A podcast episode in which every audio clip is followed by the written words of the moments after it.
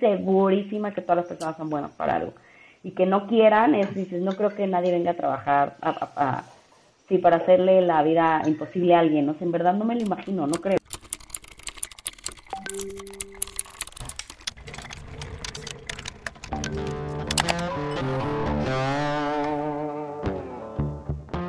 Hola, bienvenidas y bienvenidos a este episodio de People and Culture México.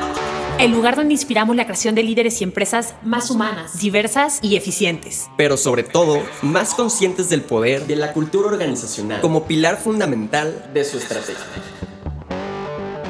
Yo soy Raquel Castañeda. Yo soy Mauro Vázquez. Y en este espacio traemos a ustedes al talento de las empresas más exitosas para compartir sus descubrimientos, proyectos, logros y errores al momento de construir culturas únicas de alto desempeño.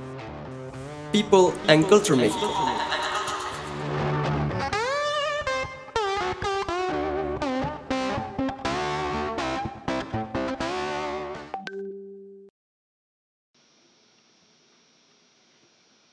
Hoy tenemos como invitada a Cristina Carballo. Cristina es cofundadora y Chief of Culture and Customer Experience de Krabi, la primera neo-aseguradora de México. Cristina ama descubrir el potencial de las personas para que sean su mejor versión. Es mentora en temas de Culture Management en el Founder Institute y ha tomado cursos de Go-to-Market Strategy en Stanford y de aceleración de startups en 500 Startups. Entre otros temas, Hoy hablamos con Cristina de la evolución que han tenido los programas de performance management y de cómo diseñar el modelo que funcione para tu empresa. Te dejamos esta increíble plática con Cristina. Cristina, bienvenida, gracias por acompañarnos hoy. Hola Raquel, muchas gracias, muchas gracias Mau. Oye Cristina, y digo, siempre, siempre nos vamos a, preguntar como varias cosas y, arrancarnos con la plática, pero siempre nos gusta empezar eh, platicando primero y que, nos platiques por qué es importante la cultura organizacional, por qué, por qué tenemos que estar ahorita hablando eh, de esos temas. Sí, a ver, y, y, de, ahorita Raquel lo, lo, decía, este, yo soy cofundadora de una, de, una startup, Krabi, ¿no? Krabi es la, digo ahí como un paréntesis, ¿no? O sea, Krabi es la primera aseguradora que básicamente, que es el primer seguro de auto 100% digital, ¿no? O sea, la industria del seguro llevaba sin cambiar 40, 40 años, la manera de adquirir tu seguro era por medio de intermediarios y lo que Krabi logra es que tú puedas eh, adquirir tu seguro directamente con nosotros y gracias a que nosotros somos te conocemos y somos dueños también del, del, producto, podemos desarrollar productos para ti, conocerte y, y, y, darte beneficios, ¿no?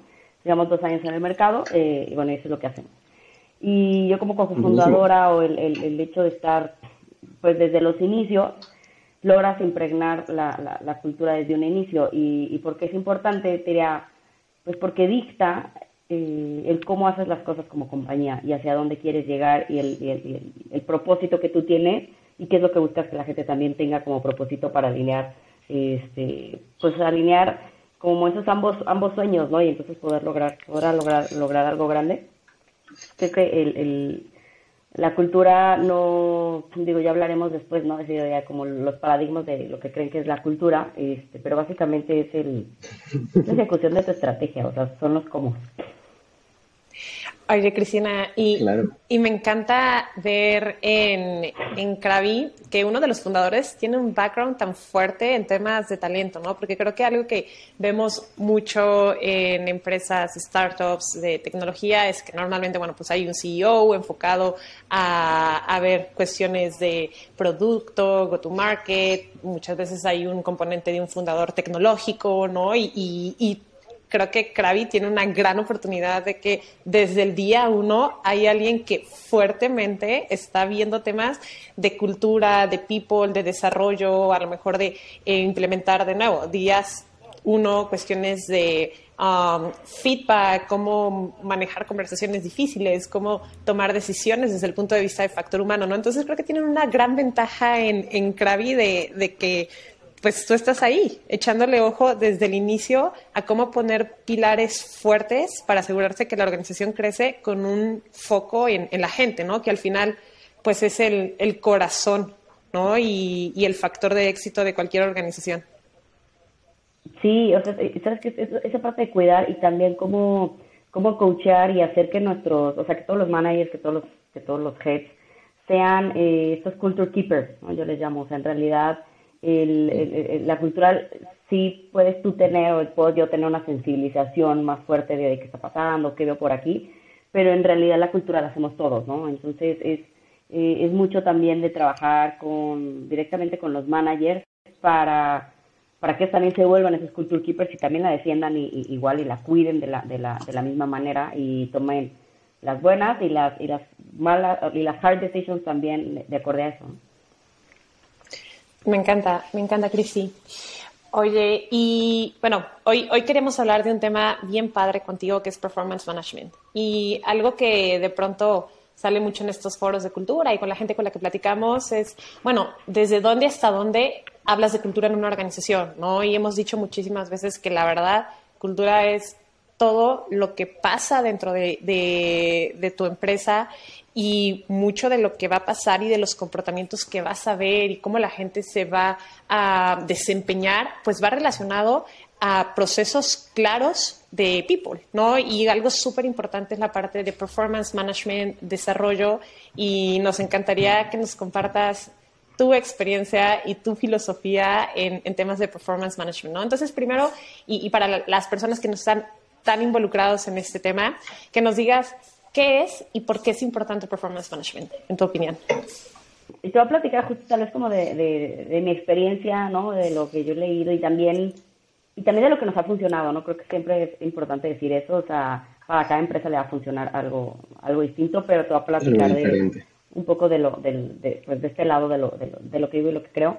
Eh, a ver, performance, el performance management es básicamente el, a ver, cómo,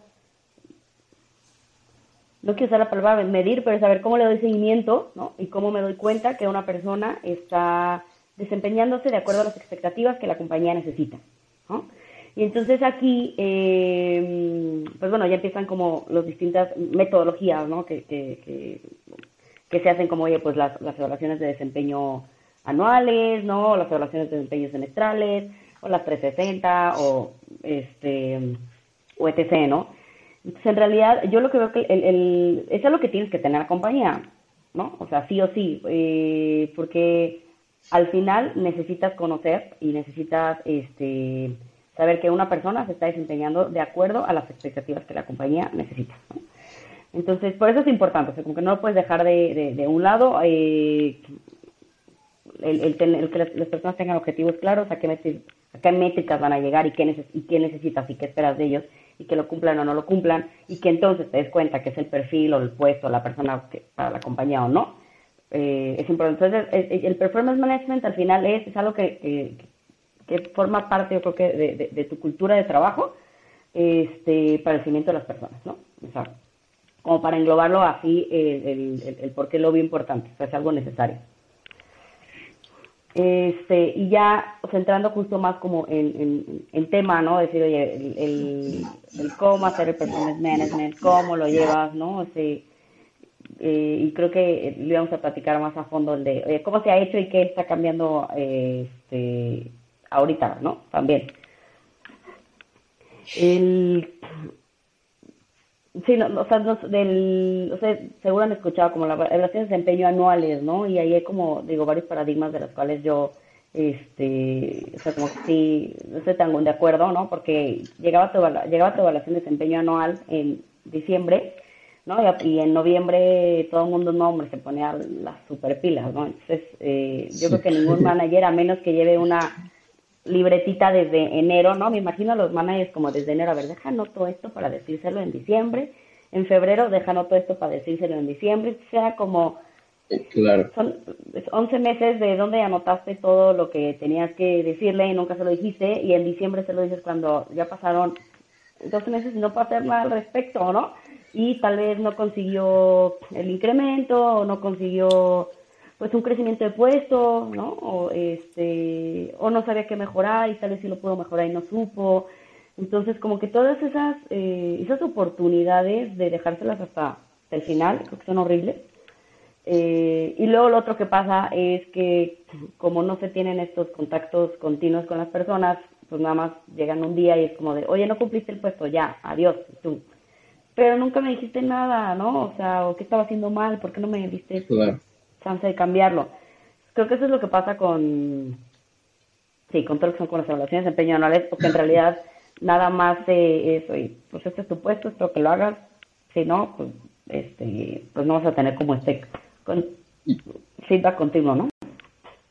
Y, y, aunque no sean anuales, hablando, hablando por experiencia propia, eh, o sea, pueden ser mensuales, pueden ser trimestrales, pero si de todas maneras no hay un seguimiento, como dices, ¿no? O sea, voy a anotar en mi libreta, deja tú para decirle en diciembre, ¿no? O sea, voy a anotarlo para decirle en media hora o mañana que tenemos one on one o lo que sea. O sea, si ni siquiera existe eso y si al final es llegar y pues, ¿qué tenías que hacer tal? Ah, bueno, pues, eh, pues llegaste como al 90%, ¿no? Sí, pues, ¿por qué no? Pues sí, 90, porque podría estar mejor hecho el trabajo, ¿no? Ah, bueno, sí, listo, o sea, como pues, mero trámite, ¿no? O sea, si realmente no hay como una intención detrás y, o sea, es, nada más un, ya te evalué, listo, lo que sigue y nos vemos el próximo mes o nos vemos el próximo trimestre y, listo, ¿no? O sea, y realmente no hay un proceso o, o una intención de por qué se está haciendo y hacia dónde se quiere llegar, ¿no? O sea, deja tú el, anual, ¿no? O sea, si ni siquiera está bien establecido qué es lo que se debería de estar haciendo, pues es una junta más al final del trimestre y listo, ¿no? Ajá, de checklist. O sea, sí, es como evaluación de checklist. Este... Y, y aquí nada más quisiera agregar que creo que es uno, una de las, de las uh, justo de los retos que las organizaciones de talento tenemos dentro de las empresas de cualquier tamaño, el cómo esto deja de ser un proceso, un proceso para una toma de decisión de promoción o de salario y se vuelve parte de de el desarrollo realmente de las personas, ¿no? Y cómo no lo haces una vez al año, sino como dice Mau, de acuerdo, cada empresa lo puedes hacer trimestral, lo puedes llevar más seguido, lo puedes hacer mucho más ágil y al final que no, que no solamente sea un tema de management, sino un tema de development, ¿no? Que es como mucho también hacia donde va esta tendencia de hablar de performance mm. development y decir, ok, sí es un tema de decir, cómo eh, nos alineamos en que estamos dentro de las expectativas de la organización, que estamos eh, enfocándonos en lo que es más importante, que eh, realmente estás cumpliendo o yendo más allá y te puedo reconocer, pero también es cómo ligamos estas conversaciones a pláticas de desarrollo en donde nos demos cuenta quién está listo para el siguiente rol, eh, quién necesita más atención y necesita más coaching, necesita un plan de mejora, pero el hacerlo más frecuente lo hace natural. Y la realidad es que también en organizaciones ágiles que crecen tan rápido y que también están cambiando tan rápido, queda súper obsoleto el hacerlo una vez al año y nos vemos después, ¿no? O sea, creo que, creo que en, la realidad, eh, hoy Cristi, nos puedes platicar también un poquito de, tal vez cómo lo, lo, ves tú en Krabi, cómo lo, lo haces en Krabi, pero, o sea, parece como eh, ilógico decir, estas son tus metas del año, en un año nos vemos y, regresamos, ¿no? Entonces, eh, creo que está cambiando muchísimo, muchísimo eh, la manera en que se ve performance management, de nuevo, más hacia un punto de cómo lo hacemos valioso y, y cómo lo hacemos mucho más frecuente, ¿no? Y, y dejar de lado el hecho de que es un proceso de recursos humanos y es un proceso de crecimiento para las personas que ellos mismos deberían de guiar nosotras, nosotros deberíamos levantar la mano y decir, hey, no he tenido mi plática, ¿no? Manager, vamos a hablar, dame feedback, ¿cómo, cómo puedo mejorar, cómo voy? Eh, son, son, de esas cosas que yo veo están cambiando tremendamente y la verdad es que me da mucho gusto, ¿no? Sí, sí, sí, a ver, y, justo ya la, la, manera que yo lo, lo, veo y lo hemos puesto en, en, práctica, creo que también es algo que, que funciona, es, eh, a ver, si, si tienes como estas pláticas continuas, ¿no? O sea, ver, todo lo que es como el ciclo, de, eh, a ver, las personas, claro que todo mundo tiene OKRs, no es como quitar métricas, o sea, tener métricas muy puntuales y, exigir sobre eso, o sea, porque al final eso es también pues, la cultura que quieres dictar, ¿no? O sea, pues puro top performer y puro A player, entonces las personas sí tienen OKRs, pero van acompañados de, eh, yo siempre como, pues dos cosas súper claves, ¿no? La parte de tener, este, one-on-ones y feedback, feedbacks continuos si se necesita y, eh, y la parte del recognition. ¿no? Eh, y el, y el mix de todo eso es, es, lo que hace un buen performance development performance management cara hacia la, cara hacia la persona. Entonces ahí, eh, o sea, como manager yo creo que hay tres puntos súper importantes que, eh, que, necesitas, que necesitas tener y lo comentan mucho en el libro de, Radical Candor también. Mm, o sea, que dices, cuando yo, necesito exigirle a una, a, una persona, o sea, no puedo ya nada más, oye, la métrica la cumplió, no la cumplió, ya no la cumplió, no, pues no la hace, ¿no? Entonces, oye, tienes que estar, tienes que estar, acompañado de, a ver, ¿cuántas veces hablaste con él, no? O sea, eh, ¿sabes por qué estaba cumpliendo? ¿Tenía las herramientas? ¿No tiene las herramientas? Entonces, esa parte de guidance, ¿no? O sea, de, estar ahí y saber y conocer qué está pasando, como que es súper importante. Y, ahí viene otra otra eh, teoría que yo siempre uso mucho, y bueno, no que es el, el, famoso triángulo, ¿no? Y donde abajo está como el de sabe, ¿no? Este, o puede, y arriba está la parte de querer, como esto ese mindset. Entonces, sí, tienes que averiguar cómo manager. Si no, si no puede, en verdad, eh, a ver, le voy a ayudar. Si no sabe, le vamos a enseñar. O sea, si no quiere, sí, ahí sí no, no, no, no hay manera, pero este, pero sí, yo estoy segura que, digo, eso es algo que yo creo y a veces en, en, el mismo crowd me dicen, no creo, y yo estoy segurísima que todas las personas son buenas para algo. Y que no quieran, es, dices, no creo que nadie venga a trabajar a, sí, para hacerle la vida imposible a alguien, ¿no? en verdad no me lo imagino, no creo. Es, algo que aún en yo lucho con todos, ¿no? no... Sí, no, aún en el no quiere o sea, no, no solo es un, ay, maldito holgazán, ponte a trabajar, ¿no? O sea, probablemente si lo escarbas, o sea, debe haber alguna razón que como empresa, o sea, puedas apoyar a la gente que está sucediendo, ¿no? Sí, Seguro habrá casos en el que si no, si no te gusta, pues qué haces aquí, ¿no? O sea, replanteate las cosas y busca otra cosa. Definitivamente seguro habrá cosas, pero creo que aún en esos escenarios siempre hay algo que se puede hacer, ¿no? Sí, pero tiene que ver, creo que tiene que ver ahí con, o sea, averiguar el verdadero potencial de, de las personas, ¿no? Este, y Kim Malone justo lo dice en Radical Cando, dice, no creo que haya como B-players, ¿no? O sea, en verdad, o, personas mediocres, o sea, todas las personas son, pueden ser excepcionales para algo, solo hay que descubrir qué. Entonces, por eso, regresando al punto anterior, el, el, la parte del guidance y que el manager esté muy cerca de la gente y genere este, como deep connections, que yo creo que es otro tema de, de, cómo conectar con, con, eh, con, tu gente, pero el, entender a cada uno, este, es súper importante para después poderlo, poderlo guiar, poder entender qué le hace falta. Este, y luego de otros dos puntos que también vienen muy, muy, de la, muy de la mano, ¿no? La parte de generar como esta parte de, de, de, equipo, ¿no? O sea, así como ese team building entre, entre, entre el equipo y entonces, claro, se van a dar el, el, el resultado. Pero lo, y, y, luego el performance es bien importante. Que a ver, no estás compitiendo con tu, con tu peer, ¿no? La verdad es que compites contra ti mismo. Entonces, y, y muchas veces como manager podemos ver como, pues que si él lo cumple, ¿por qué él no? Bueno, porque tienes que descubrir la parte de los perfiles, ¿no? Y también está este famoso de, oye, pues ¿qué eres? ¿No? ¿Eres como un individual contributor o eres una persona que vas hacia, hacia management, hacia la, la parte de, de growth, ¿no? Es una persona, porque hay personas que pueden estar muy felices en su puesto, y no quieren ni ser manager ni seguir creciendo, pero son muy técnicos, ¿no? Y son estas personas que tienen como este expertise y, saben resolver como estos grandes problemas. Y hay otras personas que están motivadas hacia, oye, quiero quiero crecer y quiero seguir aprendiendo y tal. Entonces, no puedes exigirles de la misma manera. Sus métricas no pueden ser iguales, ¿no? O sea, es el descubrir y entender perfectamente a tu a cada persona de tu equipo y, y pueden ser todos top ¿no? O sea, pueden ser claro que hay que buscar high performers, o sea, eso estoy yo, así estoy súper de acuerdo. Eh, si hay alguien que no, ya si alguien no lo es, ahí es donde digo, mm, pero hay, seguro esa persona es algo, en algo buena es. Tal vez no es en la compañía, está bien, pero hay que ayudar a, también, es tu responsabilidad como ayudar a descubrir y también saber reconocer pues si fue un perfil que fue una mala contratación, ¿no? Y lo, y lo que quieras. Entonces, bueno, a ver, en todo ese loop de acompañamiento, yo creo que es, eh, ya viene el, el tema de decir, a ver, tú tienes tus métricas claras, este, aquí es, ya te estoy enseñando, te estoy acompañando. Tengo mis one-on-ones continuos donde, en donde te cuento o te, te, platico cómo te veo, me abro a que me platiques qué necesitas, qué te hace falta, qué blockers tienes. Y también te reconozco, ¿no? O sea, cuando las cosas están haciéndose, este, o sea, muy, muy, muy bien. O sea, te doy feedback cuando veo que las cosas no, no están haciéndose bien y pueden mejorar pero también te reconozco mucho cuando las cosas están haciendo bien y que quiero ver más de eso, ¿no? Entonces, creo que eh, eh, en ese loop, ¿no? Y como que todas esas, eh, o sea, como esas herramientas son las que ayudan a que una persona, a ver, entienda muy bien su rol y, siempre vaya, vaya a más. Y, y, no es que al final quites como un, oye, es que no van a tener evaluaciones anuales.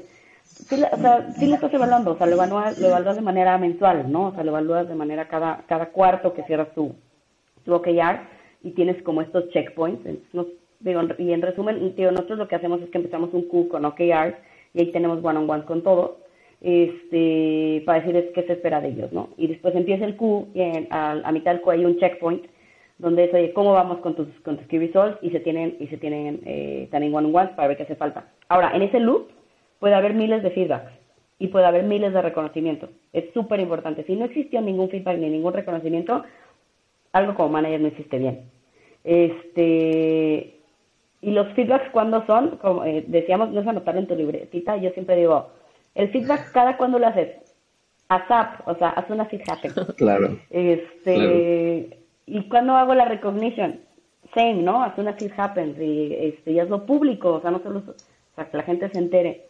Bueno, ya en ese, haces ese checkpoint y bueno, ya al final, pues ya al final del Q, pues también ya haces una revisión y haces también un, un retrospective, ¿no? O sea, un retrospective de cómo, este, pues cómo nos fue, qué podemos mejorar, tal, y ya también tienes tus one-on-ones donde, este, pues claro, es también tú abrirte al feedback de tu, de, tu gente. Yo creo que muchas eh, veces, ¿no? Como que el, casi nadie le quiere decir nada al manager, ¿no? Pero el hecho que si tú siempre durante todo el proceso buscaste esa conexión de eh, el care person y como le dicen de la persona eh, es más fácil que te abras y otras personas también te puedan decir que puedes mejorar. Entonces, básicamente así es como nosotros hacemos el, el, el loop de trabajo y, así es como medimos, ¿no? Y, y también tomamos hard decisions, entonces al final no se está desempeñando como, como debe, ya le edito las herramientas, pero en verdad no quiere.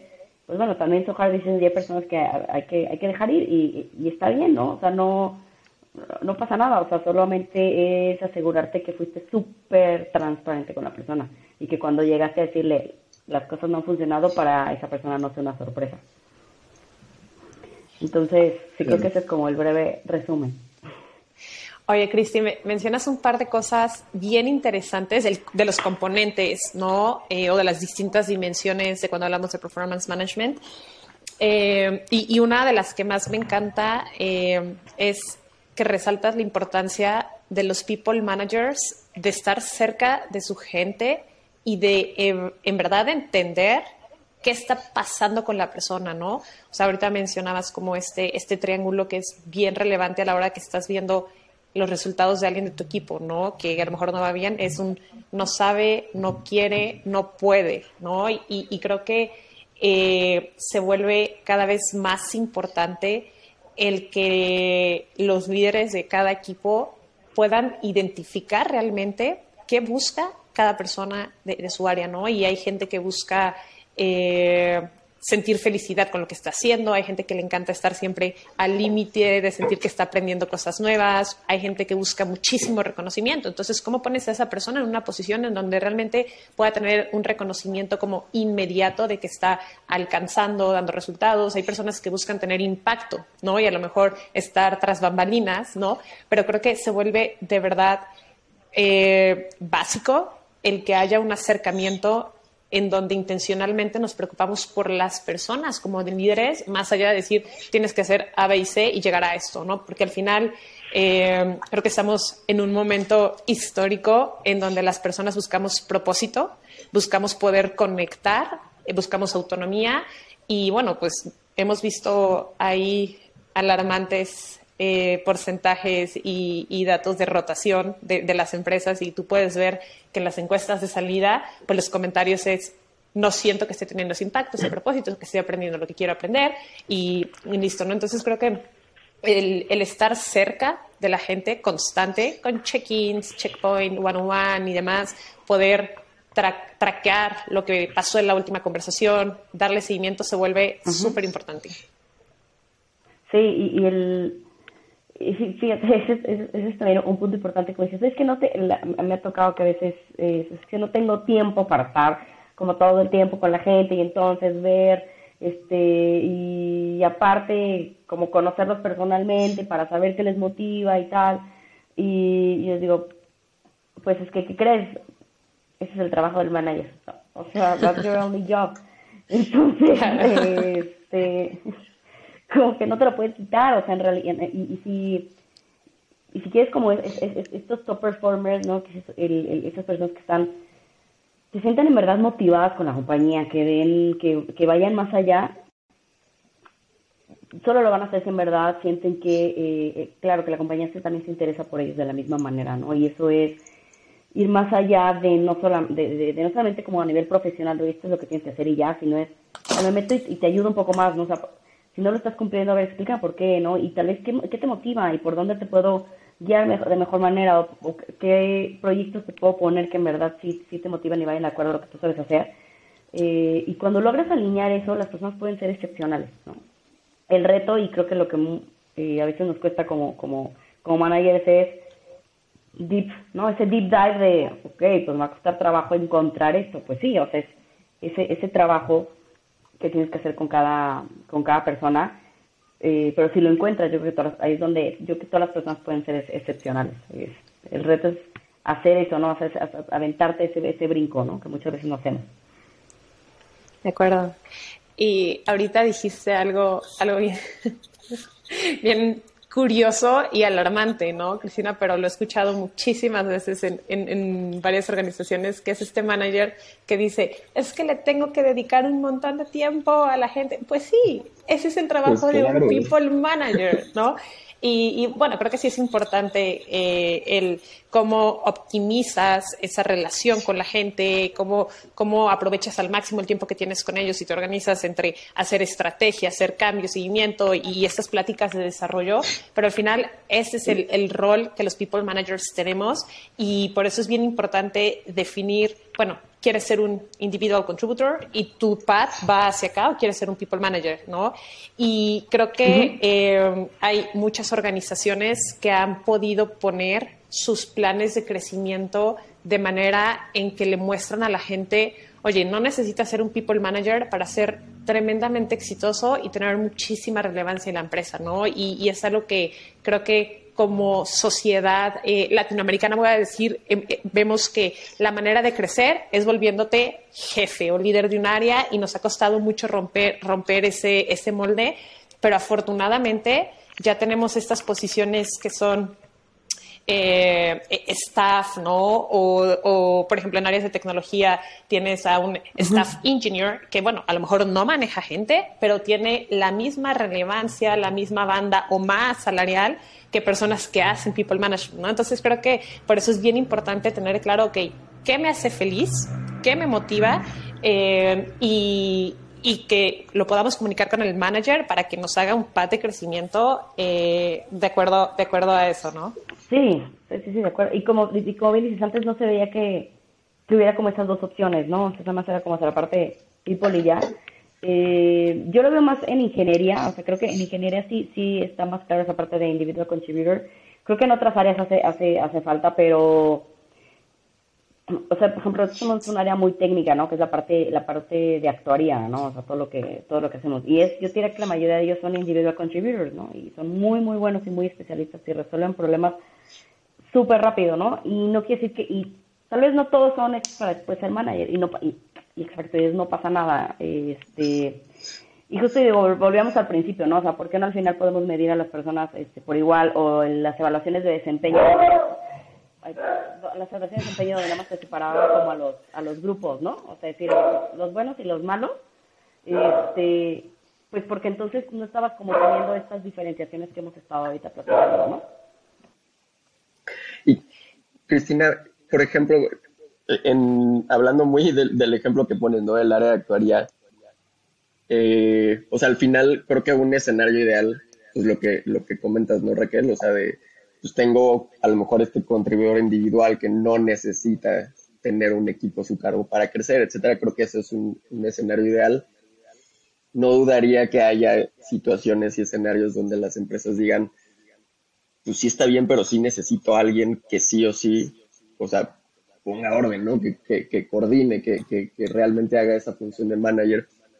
Y a lo mejor una posición, una, un área tan técnica como actuaría, pues sí o sí, oye, pues te guste o no, pero pues, o sea, te tengo que dar las herramientas, ¿no? O sea, y, y aunque no quieras o, o, no sea tu lo más favorito, pues perdón, pero pues alguien tiene que hacerlo, ¿no? Y qué mejor que una persona del área, ¿no? O sea, ¿cómo, cómo atacar esas situaciones donde pues no se trata de forzar a la persona, pero a lo mejor la situación lo exige? A ver, es, es que en realidad yo creo que mm, no podemos exigirle a una persona que cumpla un rol que en verdad no se le da para, para cumplir, yo creo. Ese es, ese es un punto. Entonces, o, o, o lo recomodas en otra, en otra, en otra posición, o al final le das tal vez a alguien que le pueda ayudar a hacer ciertas cosas que no, que no, que no puede. Ahora, yo sí lo que creo en el fondo es, yo creo que todo el mundo puede ser manager. Eso, o sea, si en verdad sí quieres ser manager, yo creo que todo el mundo puede ser manager. O sea, es un skill que tienes que desarrollar y sí cuesta trabajo, este, pero yo creo que todo el mundo puede pero hay personas que en verdad no quieren y entonces si no quieres ser manager, no te, punto, bueno, no te forzaría a, eh, pero si verdad si quieres, pues claro, o sea, si hay, si hay herramientas para ayudarte a que tú puedas también coachear y ayudar en eso, ¿no? Sí, claro, totalmente. De acuerdo. Oye, y platicabas hace ratito, digo, creo que tocaste como 27 temas. Eh, pero creo que uno que, se nos hace muy interesante justo es, o sea, pues comentas, ¿no? O sea, entre los top eh, A players y los B players, o sea, todo el mundo puede ser A player, pero pues claramente, o sea, va a haber gente pues, underperforming y top performer pues, si, si los pones en una, en una curva, ¿no? O sea, si, si, si midieras a todos los, a todas las personas de la empresa.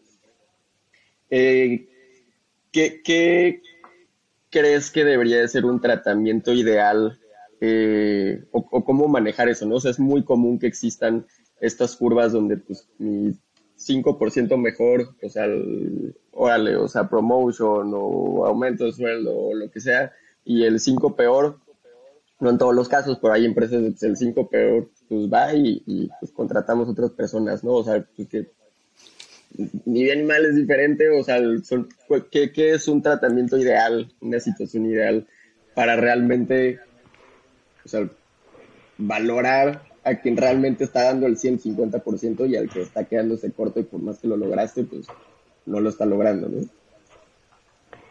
Sí, o sea, y, ahorita lo que estás planteando, justo estamos hablando como de, eh, o sea, que hacemos estas evaluaciones de desempeño, donde al final nos damos cuenta de mis 10% buenos, mis 10% malos, ¿no? Este, Y pues bueno, ahí estamos ya clusterizando, pero al final ahí, claro, bueno, punto uno estamos perdiendo todo lo que, como estamos platicando, de identificar las personas que cada persona es, es, diferente y que los tienes que medir también por equipos, ¿no? O sea, como también es bien importante, o sea, no puedes medir a toda tu gente en por igual porque cada equipo y cada reto es súper diferente.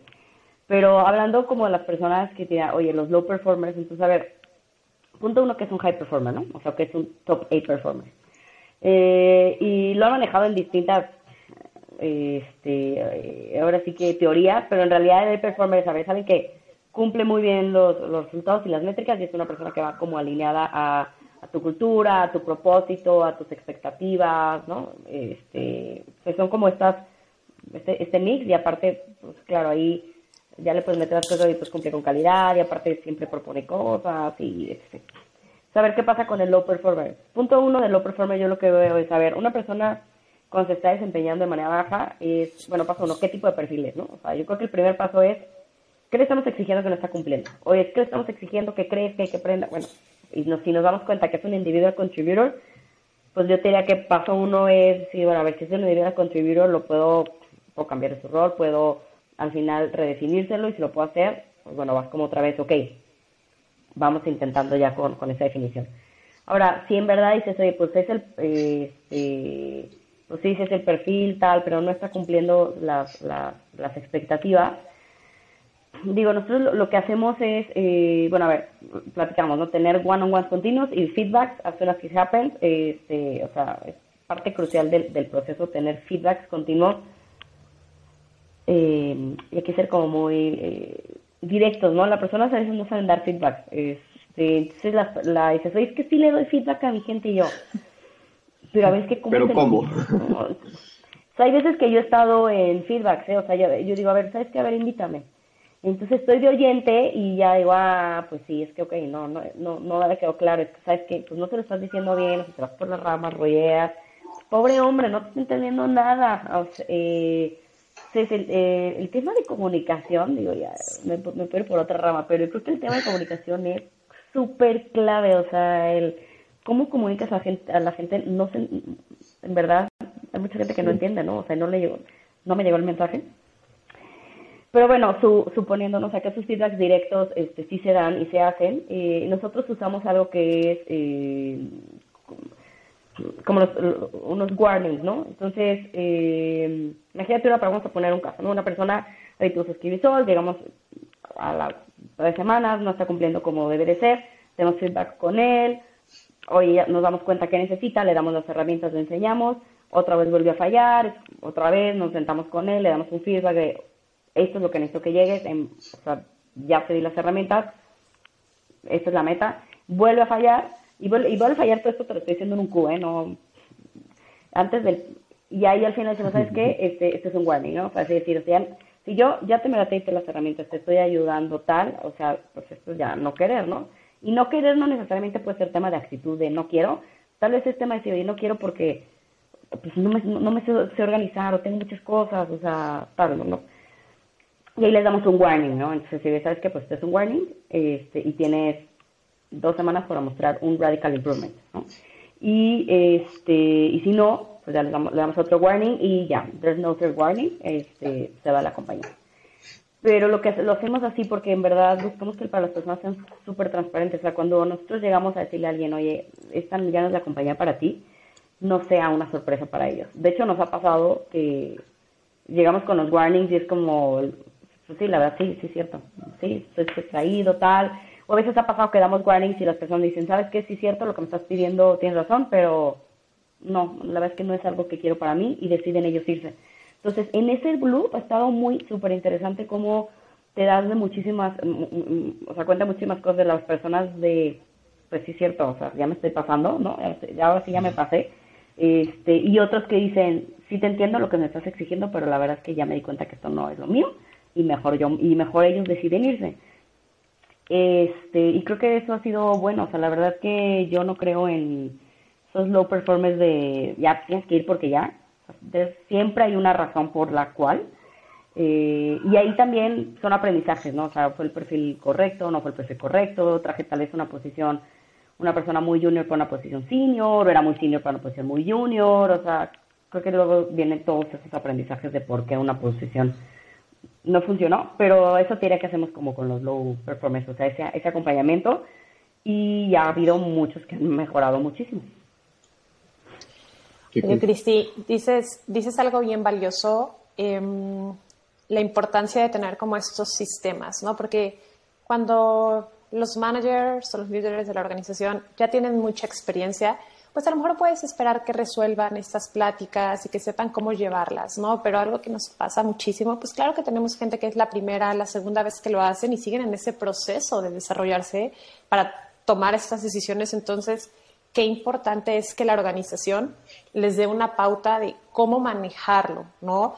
Que no tengas que esperarte a que se haga el check-in o la evaluación trimestral, semestral, anual, lo que sea, para abordarlas, ¿no? Digo, si dentro de, estas revisiones sale, ¿no? Este grupo de personas, bueno, pues ahí empiezas unos procesos, pero también lo puedes ver durante todo el año y decir, oye, este es el primer strike, ¿no? vamos a ponerle, ¿no? Entonces es una conversación seria, solamente con tu manager, eh, de preferencia que esté documentado, si ya hay un tema que no está cambiando constantemente, no hay una mejora, pues que el manager le diga, oye, ¿sabes qué, Raquel?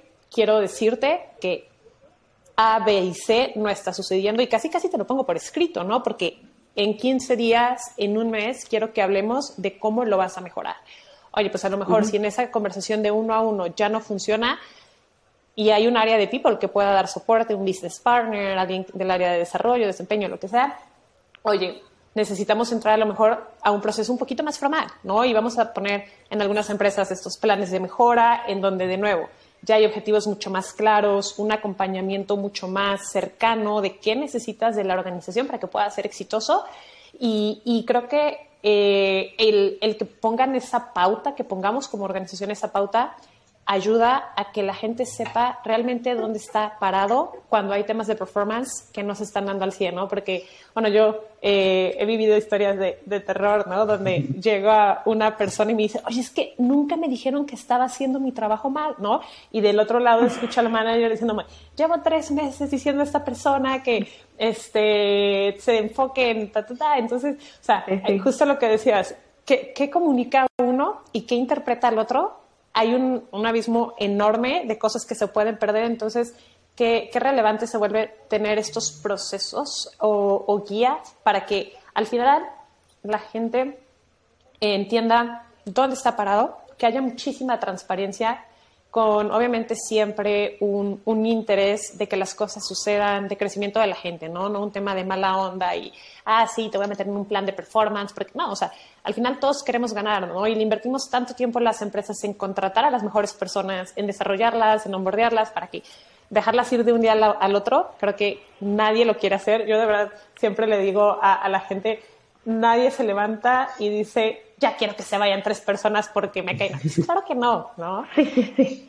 Y, y creo que es, es bien importante, Cristi, ahorita que mencionabas también, ¿no? Como, cómo, cómo manejamos mejor esos procesos. Y a lo mejor es un tema así un poquito diferente, pero yo siempre digo que eh, lo, que, lo que no puedes traquear o medir o seguir eh, es muy difícil que lo recuerdes, ¿no? Entonces, hay gente que tiene siete personas a su cargo eh, y además tiene que hacer muchísimas otras cosas, ya ni se acuerda qué le dije, qué no le dije. Entonces, creo que el tema de las herramientas también se vuelve bien importante cuando hablamos de, performance eh, y cualquier cosa relacionada a cultura y a people, pero creo que cuando tienes un sistema que te permite documentar esas pláticas, este, que las personas se puedan preparar para tener sus one-on-one, donde puedan decir, oye, estos fueron mis logros, estos no fueron mis logros, son, es bien importante, ¿no? Y muchas veces creo que como áreas de talento no recibimos 100% como apoyo para poder traer estas herramientas, ¿no? Y entonces ahí ves que eh, tienes un montón de Google Sheets y la gente pone sus notas del one-on-one en su celular, en su libreta. Y yo soy una eh, apoyadora número uno de, herramientas digitales para people, ¿no? Porque además le salvan a todo mundo tiempo, ¿no? Al manager, al contribuidor, al área de recursos humanos o, de talento cuando está viendo un poquito de, la historia. Entonces me gustaría preguntarte, Cristi, eh, ¿tú, qué, cómo, cómo, ves el, el tema de implementar sistemas para la gestión de talento? ¿En qué momento debería hacerlo una organización?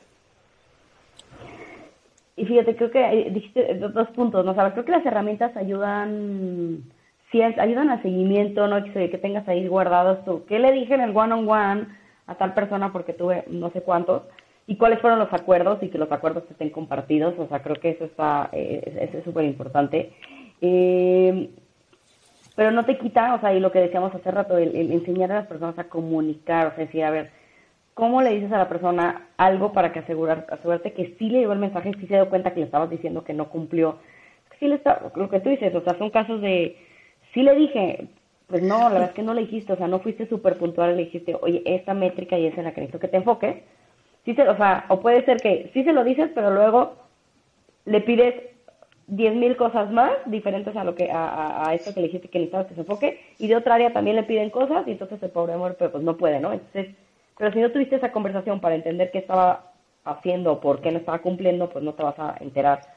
Creo que esa, esa comunicación súper es importante y es algo personal que, la herramienta no te la, no creo que te la resuelva, ¿no? Pero lo que a mí sí me, me encanta es el, como tú dices, o sea, el, poder tener herramientas digitales que ayuden a que las personas comparten cómo se están sintiendo, o sea, todas, estas partes de eh, estas herramientas de engagement, ¿no? O sea, me puedo ver cómo se están sintiendo, medirlos, mandar algunas encuestas también para decir, mira, mira, medir a tu manager, ¿no? O sea, lo importante de medir a, de medir a tu, a tu manager y que no y que así un equipo eh, como de business partner pueda acercarse a, a, coachar al, al manager, creo que eso, eso, eso es padre.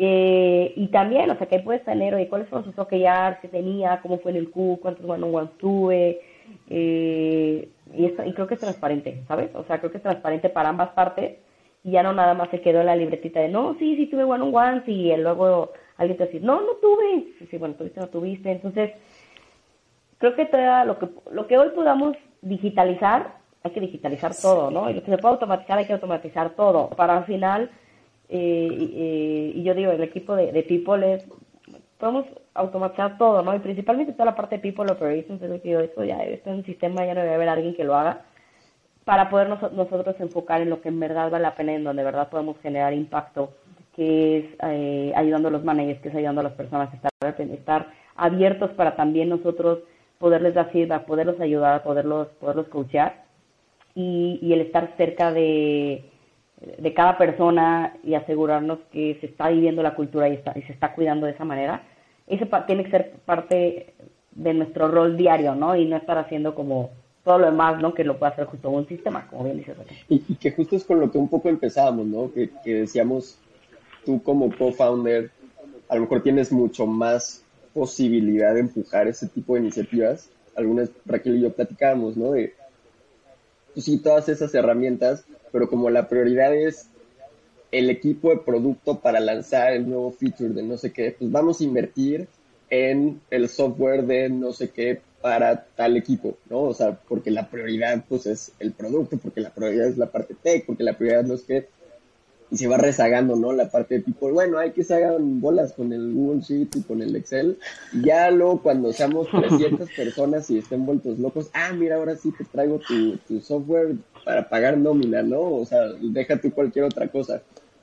Y creo, creo, que, o sea, ahí se, se, o sea, se ejemplifica totalmente el, pues, qué estrategia le implementas, ¿no? O sea, y dónde realmente estás poniendo el foco que no es ni una ni otra, ¿no? O sea, al final no es como escoger entre, entre dos cosas, sino simplemente es cómo distribuyes tus recursos para que realmente crezca todo lo que tenga que crecer. Y yo creo que como startup, o tal vez como que no tienes sino para miles de, miles de herramientas, a ver, si hay cosas que pueden vivir en un Excel y no te mueres, o sea, no pasa nada, no necesitas un sistema ahorita para eso. Este, o sea, para parte de, de, de, nómina, pues tal vez la, va a hacer alguien, ¿no? Eh, y, si, si, eres menos de 100 personas, yo no lo, no, no lo veo, o sea, donde me enfocaría, si yo pudiera escoger un sistema en donde fuera mi único sistema que me contrataran, digo, uno sí sería reclutamiento, este, es un sistema de, de recruitment, y lo otro sería un, un, sistema de performance, ¿no? O sea, de hecho, yo lo priorizaría eso muchísimo antes que la, la parte de la nómina, o sea, puedes, la nómina puede vivir en Excel y eh, puedes encontrar automatizaciones muy sencillas tú, este, para empezar por algo, ¿no? O sea, yo le daría prioridad a, algo de performance más que algo de payroll, por ejemplo. Oye, Cristi, pero, pero mencionas algo también bien, bien importante, ¿no? Que es, bueno, como startup, eh, número uno, pues a veces estamos en, etapa muy temprana luchando por sobrevivir y, no, no es como que podamos tener todos los recursos y a lo mejor ni siquiera hace tanto sentido, ¿no? Em, pero creo que sí es bien importante el hacer intencional desde el inicio estos procesos, ¿no? Y estas conversaciones y la importancia de, de empezar a lo mejor con una versión 1.0, lo que después va a ser un sistema de performance, ¿no? Y eso es algo que, que siempre que, que platico con, con algunos eh, fundadores que me dicen, oye, ¿cómo empiezo a, a tener esto? Claro, puedes empezar con un Google Sheet y puedes decir, este Google Sheet lo vamos a revisar cada seis meses, ¿no? Y le pones Raquel y es la página de Raquel en donde vas documentando y a lo mejor eso se convierte en un año en un sistema 360 de performance management, pero creo que e, es importante el, el desde un inicio poner atención a estas partes que son core y lo vas mejorando, ¿no? Entonces, bueno, a lo mejor al principio es un Google Sheet y después ahí un ingeniero te ayuda a hacer una wiki en donde rápidamente subes todo y el día siguiente puedes traer uno de estos sistemas padrísimos que yo de verdad siempre recomiendo. Parece que los vendo, este, y que, que pero los recomiendo porque, de nuevo, no solo ayuda a los people manager a dar seguimiento a las conversaciones, también a la organización en algún momento a tomar decisiones y a estar seguros de que se llevaron las conversaciones adecuadas. Y al final, como decíamos, muchas veces eh, para la gente esto es un proceso que duele. Entonces, si le facilitas esto y le dices, oye, tienes que picarle este botón, te va a llegar automáticamente el recordatorio de que tienes que tener tu check-in conversation, tienes que poner manita arriba, manita abajo, dos o tres cosas. Aquí ya están los valores, ¿no? Que, eso es algo que no hemos platicado y que me encantaría que tomáramos eh, los últimos minutos de la conversación también, de hablar, para, hablar de cómo podemos, dentro de nuestros procesos de performance o nuestras eh, eh, definición de, performance management, integrar el componente cultural, Cristina, ¿no? Porque hemos hablado mucho de resultados, expectativas, está increíble.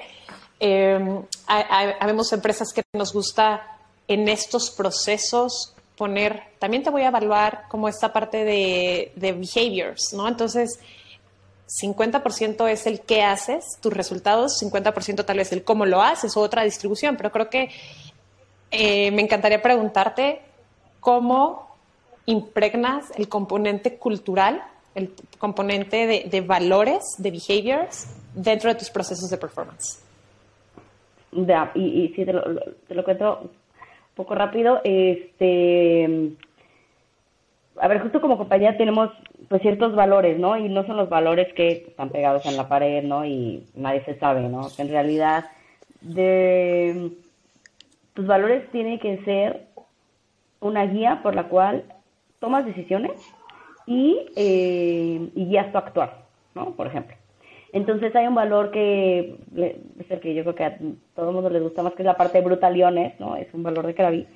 Eh, entonces, a ver, si nosotros decimos que nuestro valor es el brutaliones, entonces me comprometo a estar siempre dándote feedback directo cuando se necesita, me comprometo contigo a ser transparente, me comprometo contigo a este, decirte cuando las cosas van bien y cuando no van bien. Y a su vez, tú te comprometes conmigo a, si estás bloqueado, decirme, si algo no te gusta, decirme, este, si, pues no sé, si algo no está funcionando, pues también lo tienes que decir. Entonces, y el, ser transparente, el ser honesto. cuando medimos en la parte de performance, en, la parte de cultura, tenemos nosotros un handbook de lo que es nuestra cultura y de lo que son nuestros valores. Entonces, cada uno de esos values lo hemos eh, bajado como en behaviors muy puntuales, ¿no? O sea, ¿qué espero ver de, qué espero ver de ti de cómo me guía que cumpliste o no el, o sea, cumpliste o no el valor. Entonces, eh, de ahí lo de ahí al final lo me dice, ver una persona que es honesta con sus procesos, siempre se anticipa, y, y por ejemplo justo Brutal Leones, ¿no? O sea, es una persona que se anticipa cuando las cosas no están funcionando y levanta la mano, ¿no? Este, cuando está bloqueado, encuentra la manera de buscar a otra área y decir las cosas. ¿no? es una, persona que si, eh, si las cosas no están funcionando bien, también te dice qué siente, es una persona que siempre te dice qué siente y qué piensa y no se queda callado. ¿no? Este, entonces, así básicamente lo, lo, lo, bajamos en behaviors y ya, por ejemplo, para áreas operativas, ¿no? que es la parte de Customer Experience, usted se va a decir, oye, a ver, eres honesto con el cliente, no, no haces promesas falsas, este, le dices las cosas en verdad como son, le explicas su proceso, eh, le dices dónde encontrar las herramientas. Entonces, todo lo ponemos en behavior y de acuerdo a eso ya lo, eh, ya lo medimos y vemos si esa persona cumple esos behaviors. Y, y tenemos ciertos, o sea, pues como scorecards que sí llenamos, en donde vamos midiendo ambas, ambas, ambas, eh, ambas partes, la parte métrica que hablábamos, más esta parte de, más esta parte de cultura. Y y yo diría que también lo que buscamos mucho no es un, como de lo que decíamos al principio, no es un checklist, ¿eh? o cumple el valor, no cumple el valor, cumple la métrica, no cumple la métrica, porque si no encasillas a la persona, ¿sabes? O sea, eh, y yo lo que no quiero es, o lo que he mucho es no encasillemos a las personas, es, este es tu rol, esto es lo que tienes que cumplir, porque lo que buscamos es a performance, y los a performers es vea más allá, ¿no? Ve más allá hacia la parte growth, o ve más allá en resolver todos nuestros tough problems, si eres un eh, individual contributor, pero esto es una guía, o sea, estos values es una guía en donde yo quiero, en donde al final te, te digo todo lo que tú puedes, o sea, la manera en que me gustaría que hicieras las cosas, pero todo lo que tú puedes hacer es, pues este es el propósito de, de, de esto es lo que, lo que necesitamos resolver, este, y siéntete también, eh, es algo que dentro de la cultura buscamos mucho y por eso está en el siéntete con esa autonomía de hacer lo que tú quieras y la confianza ya la tienes, como be free, ¿no? O sea, en verdad cambia las cosas, transforma lo que tú quieras,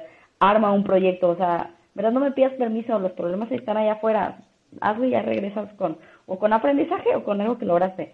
Eh, y por eso también eh, no, no, no, me gusta encasillar mucho las, las, las evaluaciones, porque puedes decir, ya, era mi, cumplí mi métrica, cumplí mi valor, pero limitas a la persona y estamos buscando que las cosas vayan vayan más allá, o sea, tienen el, no tienen la empresa, o sea, tienen el mundo por conquistar, ¿sabes? Entonces, eh, no limitarlos, pero sí medirlos, creo que ese, ese, ese, equilibrio es muy importante. De acuerdísimo, de acuerdo, Cristina.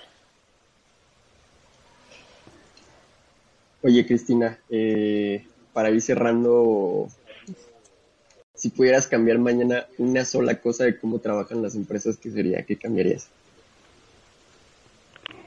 El, sistemas abiertos a conectar, open to connection.